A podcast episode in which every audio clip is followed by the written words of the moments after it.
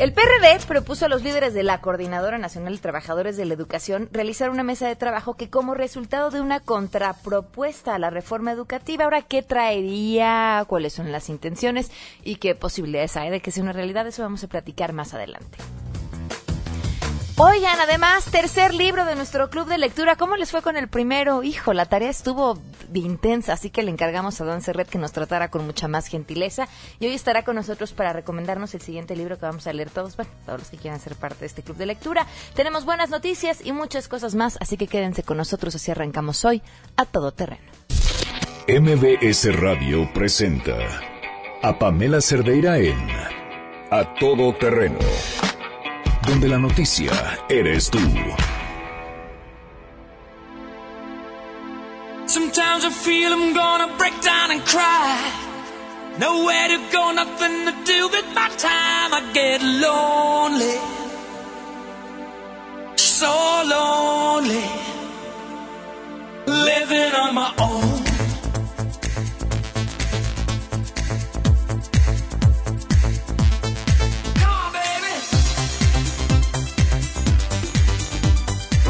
Hoy nació Freddie Mercury, es el motivo de la música con la que estamos arrancando el día de hoy. Hoy no vamos a pecar. Bueno, nada más poquito porque es lunes. Gracias por acompañarnos este lunes 5 de septiembre del 2016. Soy Pamela Cerdeira, esto es A Todo Terreno, son las 12 del día con 6 minutos. Y de una vez les agradezco a todos los que han estado en contacto a través de Twitter con sus mensajes y con eh, todo lo que han podido platicarnos y compartirnos. Gracias a Miguel Fernández, que desea que sea un buen inicio de semana para todos, para todos. Saludos hasta Santa Clara, California. Muchas gracias por acompañarnos. Eh, muchas cosas que comentar. El día de hoy votaron. ¿Pudieron votar ayer, chilangos? No me voltees a ver, Neto, con cara de ¿a, poco había que votar? Pues, ¿en qué, programa trabajas, Neto, en este? ¿Te acuerdas que había que votar? Eh, a mí me da muchísimo gusto el día de ayer porque en mi colonia participa poco, muy poco. Tampoco que ni siquiera había eh, candidatos para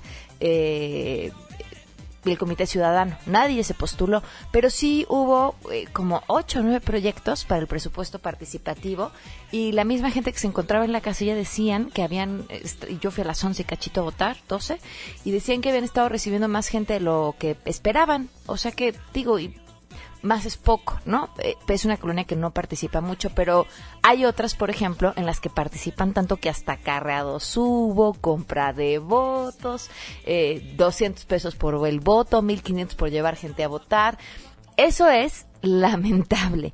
Y es lamentable porque es, un, es uno de los ejercicios electorales. todo ejercicio electoral es un ejercicio ciudadano, pero, pero este es el que más y es el que más porque lo que busca es que gente que no participa en la política activamente tome un papel para darle voz a su colonia o decida eh, qué se hace con el dinero de su colonia. Entonces, pues sí resulta lamentable que, sobre todo en algunas delegaciones, la lucha por el poder sea tan importante que haya dinero involucrado. Pero bueno, el ejercicio ya platicaremos más adelante de lo que fue este ejercicio y de los buenos resultados de quienes participaron. Me encantaría que me platicaran si, ustedes fueron y qué les tocó vivir. Mientras tanto, arrancamos de una vez con la información 12 con 8. Esta tarde se abrirán las puertas del Palacio de Bellas Artes para que la familia, amigos y sobre todo seguidores de Alberto Aguilera Valadez, mejor conocido como Juan Gabriel, le den el último adiós luego de que falleciera el pasado 28 de agosto en Santa Mónica, California. Se espera que a las 3 de la tarde se abran las puertas del palacio para iniciar con este homenaje póstumo en el que participarán el tenor Fernando de la Mora, Aida Cuevas, Ana Gabriel, Pepe Aguilar, el Coro de Bellas Artes y las orquestas de la Ópera de Bellas Artes y la Sinfónica del Estado de México. Se ha ubicado un escenario en la explanada en donde también se vivirá un espectáculo musical, aunque hasta el momento se desconoce el programa. Cabe destacar que la Secretaría de Seguridad Pública tiene previsto un operativo en el que se desplegarán aproximadamente 1.200 elementos de seguridad y bueno, la Secretaría de Cultura ha manifestado que podrían estar recibiendo alrededor de 700.000 personas a lo largo del día. Cabe señalar que se desconoce si durante la noche permanecerá abierto al público el recinto o cerrarán sus puertas para que mañana a las 10 de la mañana vuelvan a abrirlas para darle el último adiós al denominado Divo de Juárez que falleció a los 66 años víctima de un infarto. Cabe señalar que la ruta del cortejo fúnebre iniciará alrededor de las 2 de la tarde cuando los restos del cantante lleguen al Aeropuerto Internacional de la Ciudad de México, provenientes de Ciudad Juárez. Circulará por el circuito interior hasta tomar el viaducto Miguel Alemán y posteriormente se incorporará a Eje Central Lázaro Cárdenas hasta el cruce con la calle de Hidalgo, que es en donde se encuentra el acceso al palacio, informó Marilu Torrano. Gracias. Buenas tardes. La Policía Capitalina reforzó la seguridad en coordinación con la Policía Federal en el Palacio de Bellas Artes, donde han llegado cientos de personas y conforme pasen los minutos seguirán arribando más. De hecho, la explanada del recinto artístico se encuentra rodeada por vallas metálicas que fueron colocadas durante las primeras horas de este lunes con la finalidad de tener un mejor control de la multitud. El operativo de la Secretaría de Seguridad Pública asciende a 2.001 efectivos y 69 vehículos para realizar circuitos de vigilancia y con ello prevenir alteraciones al orden público y la comisión de delitos. El arribo con la urna y las cenizas del cantautor Alberto Aguilera Valadez será después de las 14 horas, momento en el que parta del Aeropuerto Internacional de la Ciudad de México. El trayecto que seguirá es Alberto Santos Dumont, Eje 1 Norte, Fuerza Aérea Mexicana, Circuito Interior Boulevard Puerto Aéreo, Viaducto Río de la Piedad, Eje Central Azaro Cárdenas y el Palacio de las Bellas Artes, informó Juan Carlos Alarcón. Hoy, la Universidad Autónoma Metropolitana publica en www.wam.mx la lista complementaria de 1.074 aspirantes a licenciatura que han sido aceptados para ingresar al trimestre 2016 otoño que comienza el 26 de septiembre y concluye el 8 de diciembre de este 2016. Estos 1.074 aspirantes son adicionales a los 5.554 ya inscritos para este trimestre. Entre los nuevos alumnos hay dos de cinco oyentes del movimiento de aspirantes excluidos de la educación superior, el MAES, que ahora protestan con un plantón a las afueras de la UAM Xochimilco, pero que al volver a presentar su examen, dos de los inconformes lograron ser seleccionados. Escuchemos a Gerardo Gutiérrez de admisión de nuevo ingreso en la UAM. Estos 1.074 aspirantes son adicionales a los 5.554 ya inscritos para ingresar en el trimestre mencionado, e igual que estos, cumplen con las condiciones que se emitieron en la convocatoria del 29 de mayo, en la que se indica claramente, de acuerdo con la normatividad, que para ingresar a estudios de licenciatura en la UAM es requisito indispensable ser aceptado mediante el examen de selección. En relación a los cinco jóvenes que se han autodenominado como oyentes en la unidad Xochimilco, y que solicitan que se les otorgue una matrícula sobre esa base, la universidad reitera que el examen de selección es el único mecanismo establecido en su legislación para ingresar. Por ello, los mencionados jóvenes volvieron a presentarse al examen de selección reciente, aunque solo dos sí lograron esta vez ser seleccionados y serán parte de la comunidad universitaria de nuestra casa abierta al tiempo. Les ha informado Rocío Méndez. El Instituto Electoral del Distrito Federal declaró saldo blanco en la jornada electoral que se llevó a cabo este domingo en la capital para Comités Ciudadanos y Presupuesto Participativo 2017. Habla el consejero presidente Mario Velázquez. Una conclusión en la que podemos señalar que de nueva cuenta se ha dado, la ciudadanía de esta gran ciudad ha dado muestra de su alto valor de civilidad. Hay una jornada donde no hay ningún saldo negativo, ninguna situación que pudiera manchar un ejercicio ciudadano como el que hoy fuimos y tuvimos desde luego una amplia participación. El consejero presidente se dijo satisfecho con las tareas que llevó a cabo la FEPADE para atender presuntas irregularidades en la elección de este domingo, así como la participación de ciudadanos que denunciaron la compra de votos, el cierre de casillas y el acarreo de electores. Para esta elección se instalaron un total de 2.460 mesas receptoras, participaron más de 7.000 funcionarios en las casillas y se imprimieron 3 millones de boletas. Los resultados preliminares de la elección se tendrán el próximo miércoles y serán dados a conocer por la Comisión de Participación Ciudadana del Instituto. Reportó para Noticias MBS, Natalia Estrada.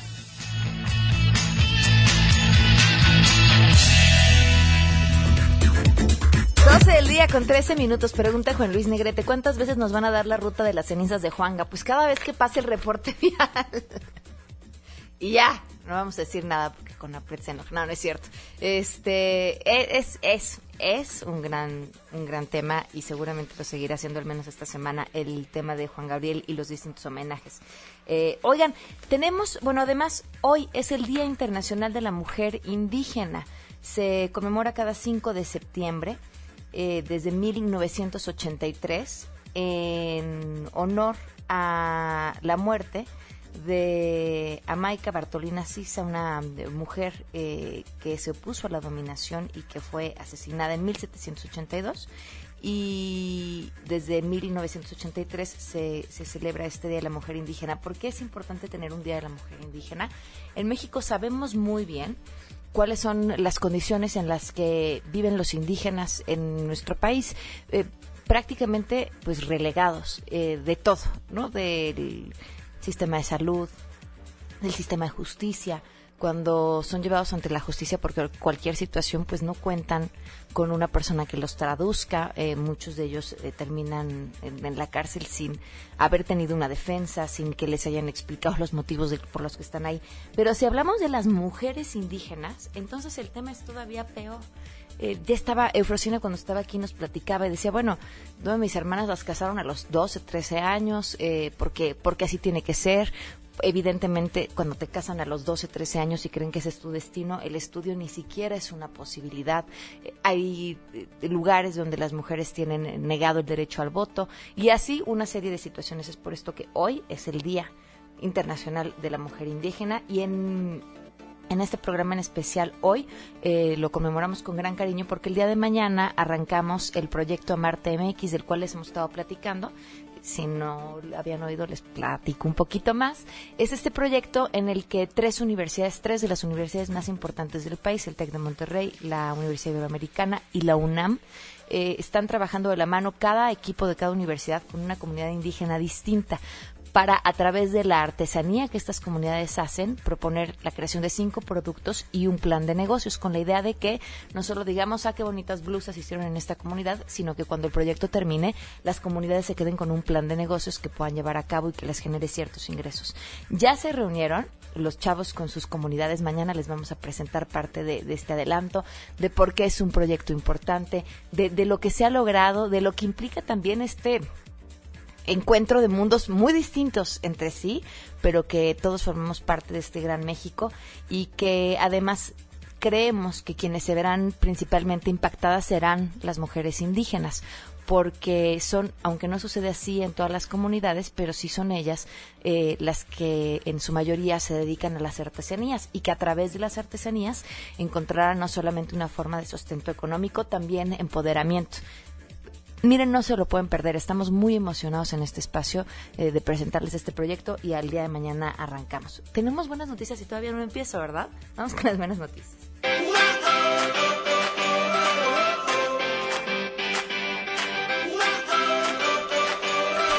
La buena noticia del día de hoy se la debemos a los médicos traumatólogos del Instituto Mexicano del Seguro Social.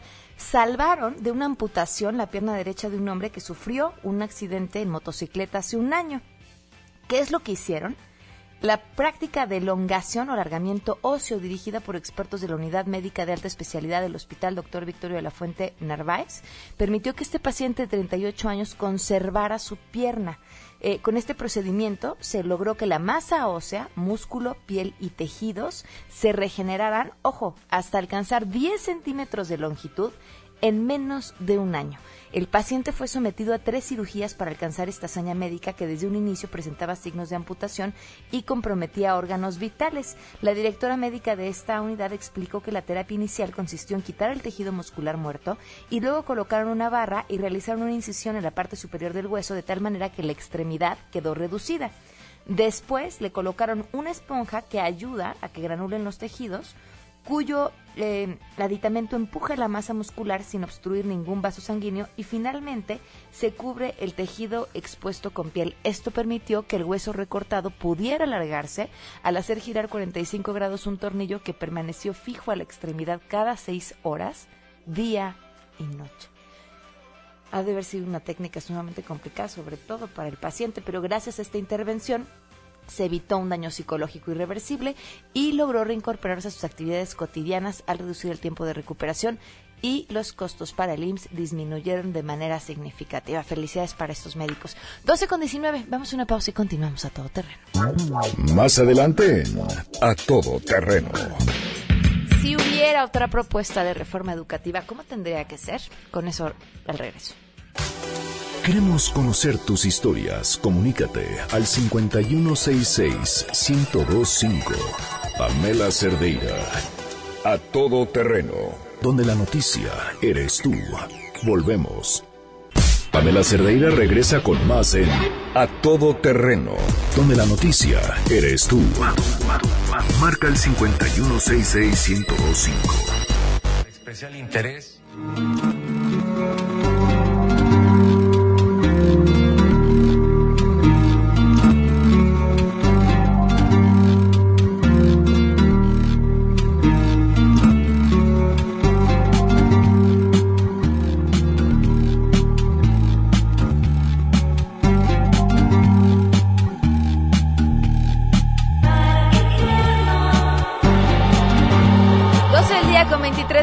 Continuamos a todo terreno. Le agradezco mucho al senador Alejandro Encinas que nos acompañe esta tarde vía telefónica. Senador, ¿qué tal? Muy buenas tardes. Buenas tardes, Pamela. Qué gusto saludarte. Eh, hay un plan de, presentar de la mano de la Coordinadora Nacional de Trabajadores de la Educación una contrarreforma educativa, pero ¿cuál ha sido la respuesta que han tenido de la coordinadora?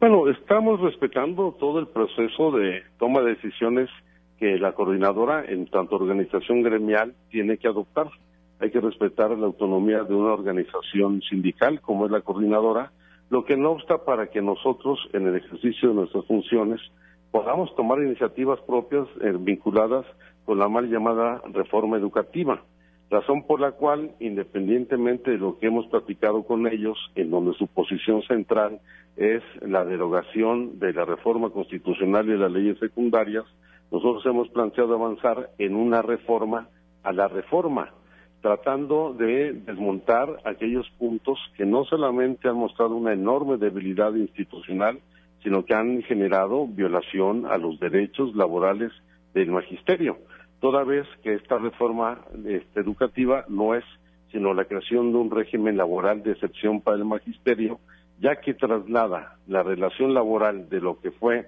una relación bilateral fincada en, la, en las condiciones generales de trabajo a la regulación por el Instituto Nacional de Evaluación Educativa de todos los mecanismos de ingreso, evaluación y permanencia del magisterio. Y por eso creo que la, reforma a la reforma educativa debe de girar sobre dos ejes fundamentales. El primero, dotar de verdadera autonomía al Instituto Nacional de Evaluación Educativa, que hoy no lo tiene. Ese se suponía que era el eje central para quitar el secuestro del cual había sido objeto la educación pública en el país, ya vemos que el instituto a lo único que se limita es eh, a emitir lineamientos, incluso para la evaluación. El instituto emite eh, los lineamientos, la Secretaría de Educación Pública establece los parámetros de la evaluación y las autoridades educativas de los estados seleccionan desde los, de los eh, evaluadores hasta la asignación de las plazas en cada uno de los estados, con lo cual pues el instituto pues prácticamente es un eh, este órgano este decorativo que no tiene ninguna incidencia importante. Y en segundo lugar, entender que una evaluación no puede reducirse solamente al personal docente. De acuerdo a la UNESCO, una buena evaluación educativa tiene que partir primero de evaluar al sistema educativo en su conjunto, desde la infraestructura existente para ver si realmente existe, la garantía de acceso universal de todos los este, niños y niñas jóvenes en el país a la educación obligatoria, tanto básica como primaria y secundaria, como las condiciones de las, este, las instalaciones que se puedan ofertar, lo cual no sucede en el país. En segundo lugar, hay que evaluar eh, los planes y contenidos de los programas de estudio. Apenas ahora se está iniciando la discusión de un modelo educativo que debió haber sido el punto de partido para la reforma educativa, pero hay que evaluar sus contenidos de acuerdo al ámbito regional y las características propias de las comunidades y regiones del país. Tan es así que ya hoy se reconoce por parte del secretario de Educación Pública que entre el 20 y el 30% de los contenidos en la escuela tendrá que ver con los problemas de la comunidad y la región. El tercer punto a evaluar debe ser el resultado en los educandos qué tanto está funcionando en los alumnos el, sistema de enseñanza. En cuarto lugar, por supuesto, hay que evaluar eh, la labor docente, pero no pues una labor a distancia ni por eh, la realización de exámenes de opción múltiple. Lo importante es también evaluar el desempeño en clase, porque podemos tener a muchos premios Nobel dando clases, pero no tienen la formación pedagógica o didáctica para transmitir el conocimiento. Lo importante es también evaluarlos en clase.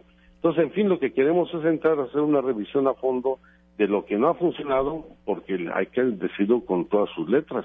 La educación, eh, la evaluación educativa ha sido un fracaso, porque del millón doscientos mil maestros a evaluar, se han evaluado alrededor de sesenta mil, de los cuales solamente han sido evaluados en cuatro de los siete parámetros que se habían establecido para la evaluación. A ver, Entonces ha sido un fracaso. Senador, me preocupan algunos temas. Eh, ¿no, es muy poco tiempo para decidir esto no ha funcionado? La, reforma años. Yo creo que no es muy poco tiempo. Si en tres años no solo ha habido conflicto, sino que no ha habido una instrumentación real de la evaluación y el conflicto se ha extendido más allá de la gente porque involucra ya a maestras y a maestros de todas las entidades, es obvio que no ha funcionado. Tres años es tiempo más que suficiente desde la reforma constitucional no sé qué más tiempo quisieran esperar. Eh, hemos tenido la oportunidad de platicar con algunas voces desde la CENTE eh, que dicen es que en este movimiento ya se involucró gente que ni siquiera son maestros. Hay otro tipo de intereses para promover que la reforma caiga porque sabemos lo que involucra que la reforma caiga. Finalmente es un golpe al gobierno. Sí, pero ese es un asunto que tendrá que resolver la CENTE, yo digo, hay que respetar la autonomía de un movimiento gremial, impedir que haya intervención de los partidos políticos de gente ajena. Si hay que gente ajena, está, deben ser los maestros los primeros interesados y responsables en eliminar cualquier participación o presencia de ellos en su movimiento.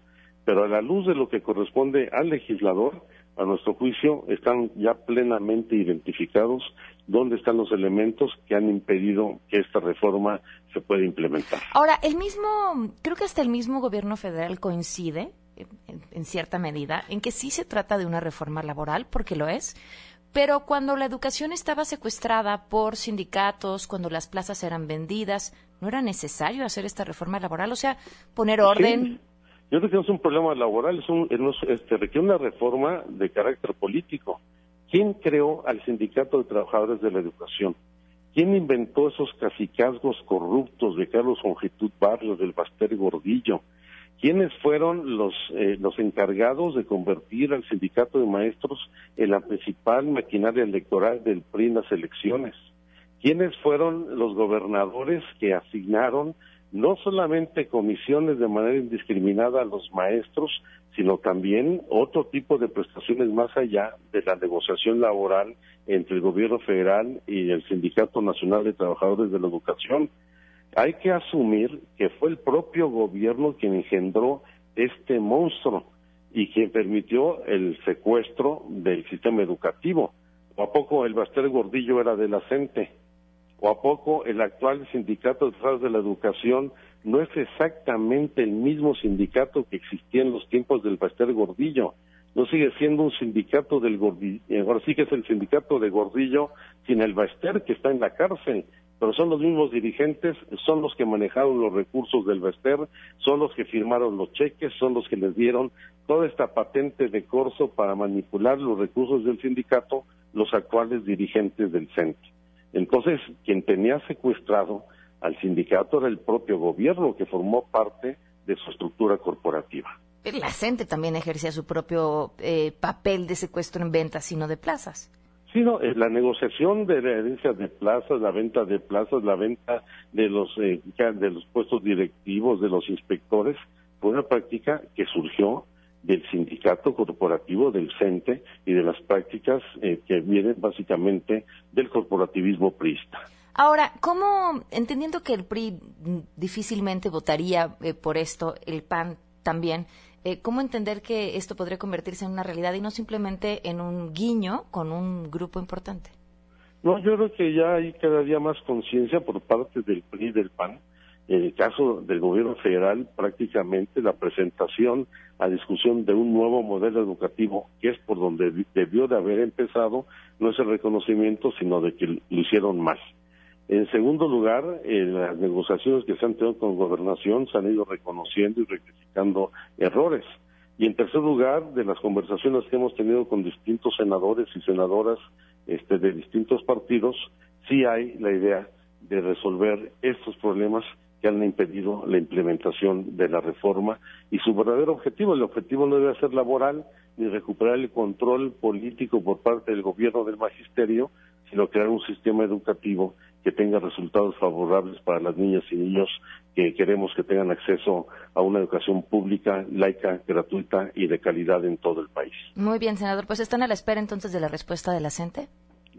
No, bueno, la gente se tomará su camino, seguiremos en conversación este, con ellos, como lo está haciendo el gobierno, pero nosotros presentaremos nuestras iniciativas. Perfecto. Muchísimas gracias. Al contrario, Pamela, muy buenas tardes. Hasta luego, buenas tardes. 12 del día con 32 minutos. Vamos a una pausa y continuamos a todo terreno. Si te perdiste el programa A Todo Terreno con Pamela Cerdeira, lo puedes escuchar descargando nuestro podcast en www.noticiasmbs.com. Pamela Cerdeira está de regreso en A Todo Terreno. Únete a nuestra comunidad en facebook.com, diagonal Pam Cerdeira. Continuamos. Una de la tarde con 37 minutos. Hace tres meses, bueno, sí, dos, ¿no? Empezamos nuestro club de lectura. ¿Por qué me ves así, Janine, con esos ojos? Tengo que ponerme los audífonos, algo me vas a decir, ¿verdad? ¿Dije mal Laura? ¿Qué dije? Una con 36. Bueno, son las 12 con 37. Ustedes disculpen. Si los hice agarrar el... ¡Uy! Bueno, les tengo que contar. Una vez oí a un periodista en su noticiero de radio dar el tipo de cambio. Y hagan de cuenta una locura como si yo les dijera que hoy el dólar... Ojo, estoy dando un ejemplo, no estoy diciendo que sí está. Está hoy a 8 pesos. Así una cosa. Y yo, ¿qué? Vamos a comprar dólares. Y este... Y entonces por supuesto que quien le hablé me dijo, estás loca. Y luego me dijo, eres la quinta persona que me llama para comprar dólares, porque así como yo les di mal ahora, pues el otro se, se le fueron las cabras con el tipo de cambio. Adán Serret, bienvenido. Hola Pamela, ¿cómo estás? Bien, gracias. Iba a, a platicarles sobre el club de lectura, que empezamos hace dos meses. Hace dos meses sí que comenzamos con Vestido de Novia, que fue pues una novela espectacular. Luego está muy, muy larga de John Irving, Avenida de los Misterios. Y eh, la que traigo ahora es una novela que me fascina de un escritor mexicano eh, que tú y yo conocemos, se llama Bernardo Esquinca. Esta es la tercera de una saga que él ha escrito de una serie de periodistas detectives casasolas. Esta se llama Carne de Ataúd, eh, un poco parafraseando esto de Carne de Cañón, en Editorial Almadía. Pero es una novela increíble porque hace ahí un, un, cóctel muy interesante, una mezcla que es la novela histórica, porque esto sucede durante el porfiriato, el terror, porque es una novela donde hay mucho terror y hay fantasmas, y también eh, la novela policíaca, puesto que hay un asesino. El que viene en la portada es nada más y nada menos el primer asesino en serie del que tenemos noticia en la Ciudad de México. Obviamente si hubo antes no lo sabemos, porque eh, quien nos ha hecho saber de estos asesinos en serie, pues sin duda son los periódicos quien ha llevado este caso y lo ha documentado o donde podemos echar un ojo a esa documentación. Y curiosamente, este eh, chalequero fue contemporáneo de Jack the Ripper. Y los dos coinciden con dos momentos en la historia de la humanidad que decía es en el, bueno un inicio o un auge ya de la prensa durante el siglo XIX pero otra cosa muy importante que se dieron cuenta los periódicos que ahora lo podemos sigue siendo algo muy importante de la nota roja y lo que a la gente le interesa. Esta nota roja sin yo debo decir que a mí no me gusta no es algo muy agradable pero tiene mucha imaginación y a los escritores como a Bernardo Esquinca les interesa mucho y te voy a contar, voy a contarles esta novela para el club de lectura para dejarla eh, pues allí a ver a ver cuántos la leen y qué tanto les interesa. Decía yo, pues una ciudad de México donde está este asesino en serie, este chalequero, que tenía unos orígenes, de, era originario de Guadalajara y que era carnicero, entonces sabía muy bien utilizar los cuchillos. Y estaba, y también por ahí de Avenida de los Misterios, por eh, Melchor Ocampo, allá al norte de la ciudad, digamos por lo que ahora es Peralvillo, me parece que en esa época ya era Peralvillo, una ciudad todavía durante el porfiriato que se inundaba y eh, los taxis en esa época no eran más que gente humilde que te cargaba para que no te ensuciaras los zapatos o cargaba a la gente que podía pagarlo. A lo mejor a nosotros, a mí me hubiera tocado cargar en esa época, quién sabe. Pero es una novela, te decía, muy interesante porque nos plantea en esa Ciudad de México hace poco más de 100 años, nos mete en ese porfiriato y también en que eh, Casasola, que es el abuelo del personaje que conocemos en las novelas que hemos leído eh, más cercanas a nuestra época, eh, es un periodista allí que eh, los periódicos por esa época se hacían nota rosa un poco, hacían ese tipo de cosas, entrevistaban a señoras para los zapatos y todo esto, y pues los periódicos no vendían demasiado y él se empieza a interesar por esta historia del chalequero y comienza a ver entonces un auge, un nacimiento de eh, la, la nota roja y también algo muy interesante aquí es que el personaje está vinculado muy directamente con una de las mujeres que, que, son víctimas de este chalequero. Este chalequero aparte es muy interesante, que tiene algo allí, decía yo, que mezcla los géneros Bernardo Esquinca entre el terror eh, y lo fantasmagórico, porque tiene algo de fantasmal, tiene algo de misterioso. Eh, no les voy a decir exactamente qué, porque les hago el spoiler de la novela. Pero bueno, eh, con estos parámetros tenemos pues dónde está la novela, dónde se sitúa. Creo que es hasta ahora de lo que más me ha gustado de Bernardo y pues vamos a ver cómo le va durante el club de lectura. Oye, con vestido de novia nos hiciste sentir perseguidos. ¿Con este nos va a dar miedo apagar la luz? Pues yo creo que sí, les va a dar miedo apagar la luz, pero sobre todo algo que no es, bueno, no sé si sea sano o no que les dé miedo, pero es caminar por calles oscuras. Híjole. no, ya nos daba. Todavía son oscuras las calles de la Ciudad de México, imagínate, hace 100 años eran todavía más oscuras, y eh, pues un miedo que podían infundir sin duda a las jóvenes es no vayas a caminar de noche porque te puede asaltar el chalequero. Esperemos que ya no exista gente como el chalequero, pero esta quizás vestido de novia se, se situaba en lo que la paranoia, que es lo hipotético, y quizás esta sea un poco más realista y por lo tanto un poco más temeraria en cuanto se sitúa en una ciudad que es la Ciudad de México y en una ciudad que es la Ciudad de México que era oscura y que desgraciadamente sigue siendo oscura y esperemos, bueno, que ya no haya asesinos en serio. Yo no sigo tanto la nota roja, pero bueno, eh, al menos sí nos va a poner un poco más, nos va a hacer cuidadosos, a lo mejor eso es bueno. Híjole, no sé, pero nos va a hacer pasar un gran rato. Te platicábamos fuera del aire, Adán y yo, sobre eh, cómo este tipo de literatura eh, puede ser eh, un aliciente, sobre todo para los jóvenes, claro. para leer, que te provoque miedo de entrada. Claro, hay una cosa que, que durante mucho tiempo a los escritores les dio miedo, que es la, la sangre, el terror y los asesinatos. Pero recordemos a Edgar Allan Poe, que inaugura una gran parte de la literatura moderna y que sin duda los jóvenes, y ahorita está muy en boga, cosas que no, no son necesariamente malas, justamente como lo, los zombies, como eh, todo este mundo paranatural y, y todo esto, que obviamente hay mucha imaginación y a los jóvenes pues les interesa muchísimo, ¿no? Y creo que justamente Bernardo en los escritores mexicanos es alguien que lee a Stephen King, por ejemplo, que muchos dicen, claro, Stephen King es un bestseller, no vale la pena leerlo, pero a Bernardo le gusta y le gusta mucho, y eso lo, yo creo que esa literatura le hace muy bien, porque Bernardo, a diferencia de muchos escritores que ven hacia abajo al lector, Bernardo lo ve como frente a frente, y yo creo que ahí los jóvenes se pueden identificar muchísimo, porque eh, otra cosa, bueno, que ya había dicho, es que suceden las cosas enfrente a ti, digamos, no hay que recurrir al eh, al Boston de los años, de, hace 150 años, si no puedes vivir en, en, la Ciudad de México, edificios que todavía existen, y te cuenta historias sobre ellos, me parece que algo que a todos nos divirtió, nos entretuvo cuando éramos adolescentes, era contar historias de fantasmas, y las mejores son las que suceden en la casa de enfrente, o en el panteón más cercano, ¿no? O con tus tías, o en la casa de tus tíos ya más viejitos y su, su casa más, eh, eh, no sé, tétrica.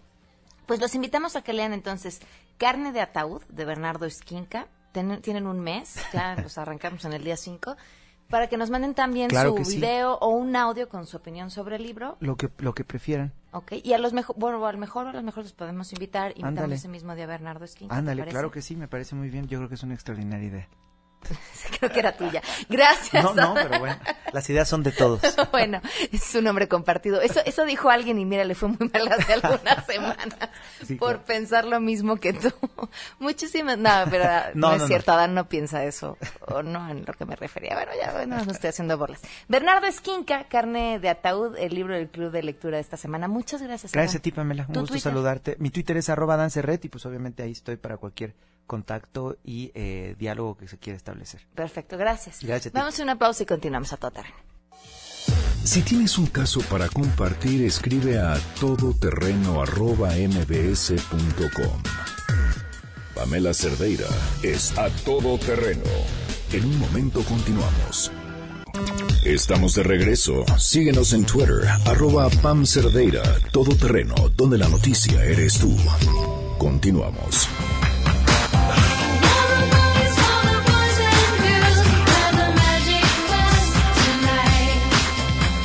Del día con 48 minutos. Gracias por continuar con nosotros a todo terreno. Les recordamos que el día de mañana arrancamos con nuestro proyecto Marte MX para que estén al pendiente de este pues primer capítulo de lo que seguramente y esperamos sea una gran historia. Le agradezco enormemente a Lilia Aguilar, eh, investigadora, gracias por estar con nosotros.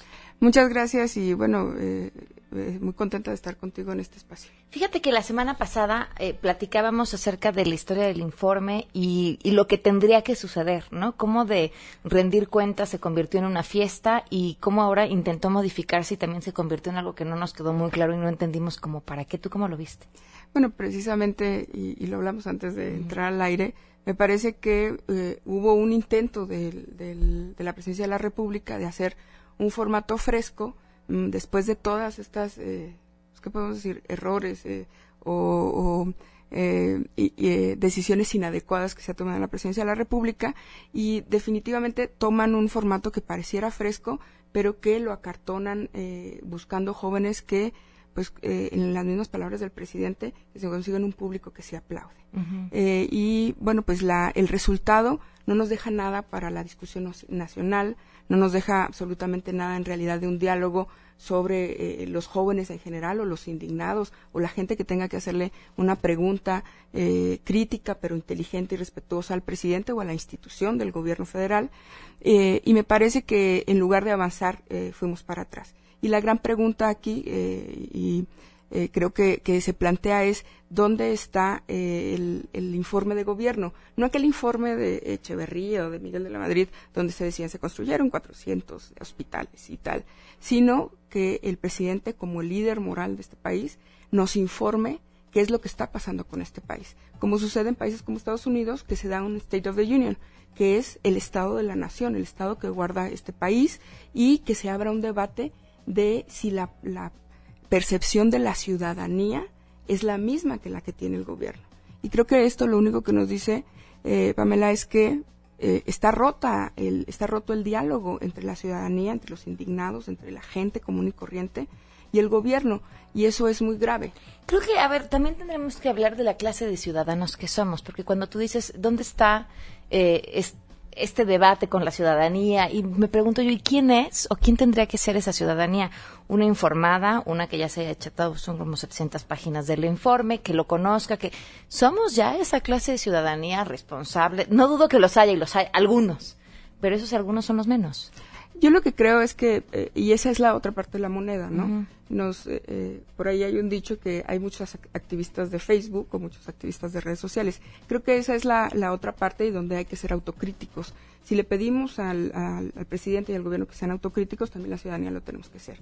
Y, y, bueno, pues necesitamos estar, sí, más enterados, ir más allá de la crítica esta que, que pareciera solamente una burla, pero, eh, bueno, pues eso se logra también cuando tienes un gobierno que informa y que no cree que con pedir disculpas con actos de corrupción, como lo hizo el presidente, o que no cree que con explicaciones de valor, como se hizo en este informe, donde dice, yo salí a defender a los mexicanos cuando lo que los mexicanos vimos fue otra cosa, eh, donde se abran espacios de participación y diálogo con el gobierno, entonces creo que se crea una cosa que bueno, pues eh, es, historia para los países europeos que se llama eh, la Contraloría Social, es decir, donde tú y yo no necesitamos probablemente eh, leernos todo el informe, porque somos ciudadanos comunes y corrientes, pero sabemos qué es lo que está pasando en nuestro distrito, en nuestra calle, en nuestra colonia. Eso nos falta. Necesitamos una participación real de los ciudadanos y empezamos, hay un dicho también, que empezamos por la banqueta de enfrente. Oye, lo platicábamos al inicio del programa. El día de ayer se llevaron eh, las votaciones para el presupuesto participativo y para los comités ciudadanos y, lo decía, en mi colonia no hubo ni siquiera quien se postulara para el comité ciudadano. Y mientras donde hubo mucha participación, hubo acarreo, hubo... porque había intereses políticos detrás. Entonces es cierto, nos gusta más quejarnos de lo que nos gusta participar. Ahora, ¿qué viene o qué le tocaría también eh, del lado del Congreso? Eh, bueno, a ver, permíteme retomar un poco lo que acabas de comentar, porque creo que hay algo que tú has dicho que es muy importante y no, no sé si lo has dicho en este medio, pero lo he escuchado de lo he escuchado de, de tu parte es necesitamos un replanteamiento. el, el, el, hecho de que tú y yo no conozcamos el informe completo no quiere decir que no seamos personas críticas, enteradas y responsables para hacer una crítica no de gritos, sino enterada y responsable al presidente. Y lo que el gobierno creo que no ha entendido, al menos este gobierno, es que las redes sociales, el ejemplo claro es el triunfo desde 2008 de Obama, las redes sociales han democratizado la ciudadanía y han democratizado la información. Muchas veces es desinformación, pero en efecto tenemos, creo, sobre todo una juventud más enterada de qué es lo que está pasando. Que se ha ido por, eh, por otros caminos que no se ha sabido encauzar, tiene que ver también con la cerrazón que hay con el gobierno. Y entonces ahí es donde entra el, el Congreso. Y si tú recordarás, en 2006 aquella eh, pues ya no sé si fatídica o muy graciosa escena de Vicente Fox que no puede entrar al Palacio de San Lázaro, donde dice, dado que algunos diputados no me quieren dejar entrar, yo aquí me quedo y entonces aquí está mi informe. Esa fue, podemos decir que es la imagen de eh, el, último acto federalista de este país. ¿Por qué? Porque en el federalismo, en la República, hay eh, un control entre el, el, presidente, el poder legislativo y el poder judicial. Y los representantes, se supondría, y lo digo eh, habiendo sido legisladora, se supondría que los representantes de la gente más cercanos deberían ser los diputados. Y a lo mejor no lo son, pero ahí es donde se abre el debate inicial, eh, con gente que representa a todo el país y eh, con gente que su trabajo debe ser precisamente buscar la estabilidad de ese país y abrir un debate respetuoso con el presidente. Ojo, respetuoso no quiere decir agarrarnos a gritos, pero sí coincidir que no coincidimos. Claro. Y me parece que se tiene que replantear el hecho de que el presidente vuelva a dar no un informe de cuántos hospitales se, hacían en el, en el sexenio, sino un estado de la nación y un estado político, social y económico de la nación del presidente frente a la representación popular, que es el Congreso. Eso me parece que debe ser el inicio. Y segundo, bueno, pues si van a hacer eventos mesiánicos, eh, y, lo, y lo decíamos también fuera del aire, buscar eh, formatos así de frescos como los que quisieron hacer ahora, pero donde la gente tenga libertad para preguntar. No puede ser posible que todas las preguntas difíciles llegaron por Facebook y que además el presidente, en lugar de contestarlas, pues lo que hizo fue un muy bonito monólogo. Bueno, pues ahí está lo, lo que quisiéramos para este país, ¿no? Y lo que buscaríamos que fuera eh, el ideal, sobre todo en algo tan importante como estar enterados en dónde estamos parados. Eh, ojalá haya sido una buena intención con posibilidades de, cambio y de modificación.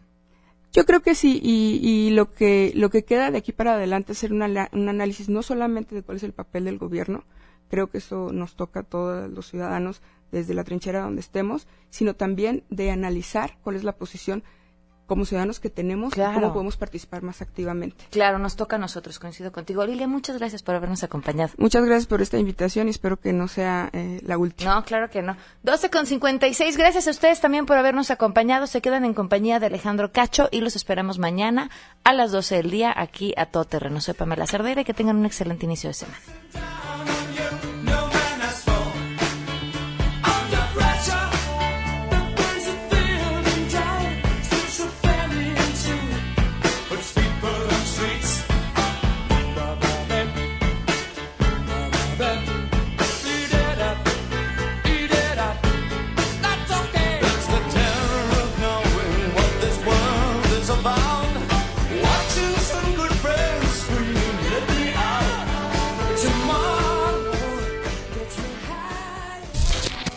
MBS Radio presentó a Pamela Cerdeira en A Todo Terreno.